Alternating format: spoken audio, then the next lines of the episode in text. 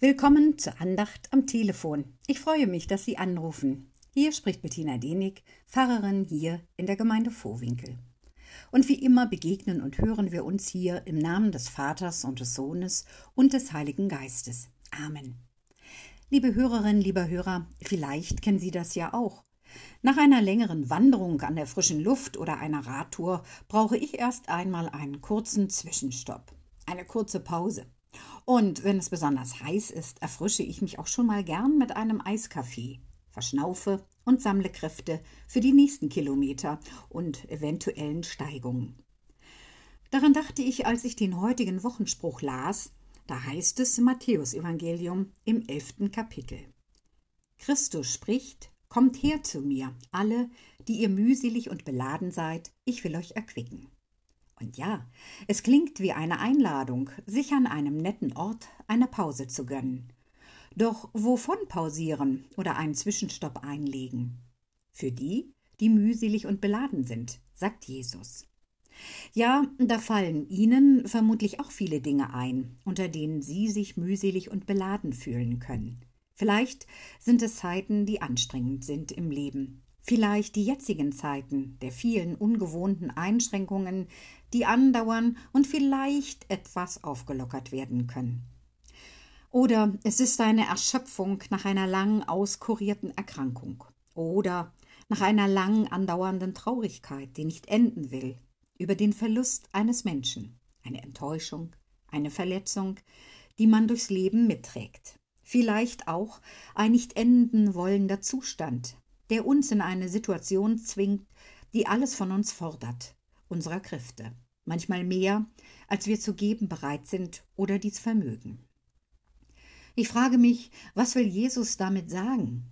Jesus Blick zielt weniger auf die Ursachen, die uns Menschen müde und erschöpft sein lassen, als vielmehr darauf, dass er eine Hilfe anbieten möchte. Kommt her, die ihr mühselig und beladen seid. Ja, Jesus weiß um so manche große Verlorenheit in auch heutigen Zeiten, die nicht nur körperlicher Art ist und nur an der Oberfläche schwelt, sondern tiefer geht. Gerade deshalb bietet er uns in unserem geschäftigen Alltag einen Snack für zwischendurch an. Denn er selbst ist es, der sich hier anbietet. Er ist die Kraftquelle. Hier bei ihm kann man eine Pause machen, bei ihm einkehren, sich auf seine Gegenwart, seine Nähe besinnen und vielleicht auch auf die Frage, wie eng denn noch die Verbindung meines Lebens mit Jesus im Einklang ist. Kommt her, die ihr mühselig und beladen seid, ich will euch erquicken. Liebe Hörerinnen, lieber Hörer, Jesus bietet uns diesen Snack an, einer, der nichts kostet, außer sich ihn auch mal zwischendurch im Alltag zu gönnen, innezuhalten und davon zu kosten. Das heißt, kurz mal anzuhalten, aufzutanken, ob in der Stille, im Gebet, in einem Lied, in der Betrachtung eines Bildes, mit einem Wort von ihm auch wenn dies auch nur ein Stückchen von dem ist, was seine ganze Liebe und Kraft für uns ausmachen. Probieren Sie es, man kann auf den Geschmack kommen, hin und wieder eine Pause im Alltag einzulegen, um sich dann wieder gestärkt auf den Weg zu machen, immer wieder aufs Neue, Gott sei Dank. Amen. Ich lade Sie ein, mit den Worten zu beten, wie Jesus betete. Vater unser im Himmel, geheiligt werde dein Name, dein Reich komme, dein Wille geschehe, wie im Himmel so auf Erden. Unser tägliches Brot gib uns heute und vergib uns unsere Schuld, wie auch wir vergeben unseren Schuldigern.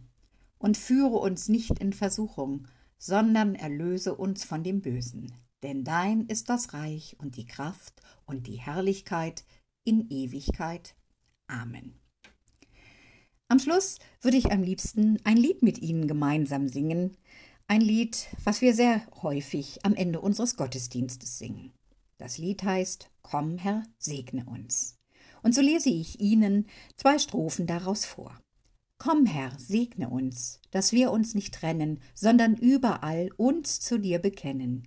Nie sind wir allein, stets sind wir die Deinen, lachen oder weinen wird gesegnet sein.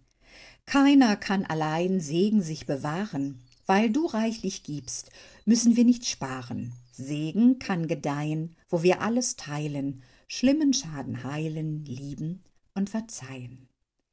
In dem Sinne, liebe Hörerinnen und liebe Hörer, bleiben Sie behütet bis zum nächsten Wiederhören hier bei der Andacht am Telefon.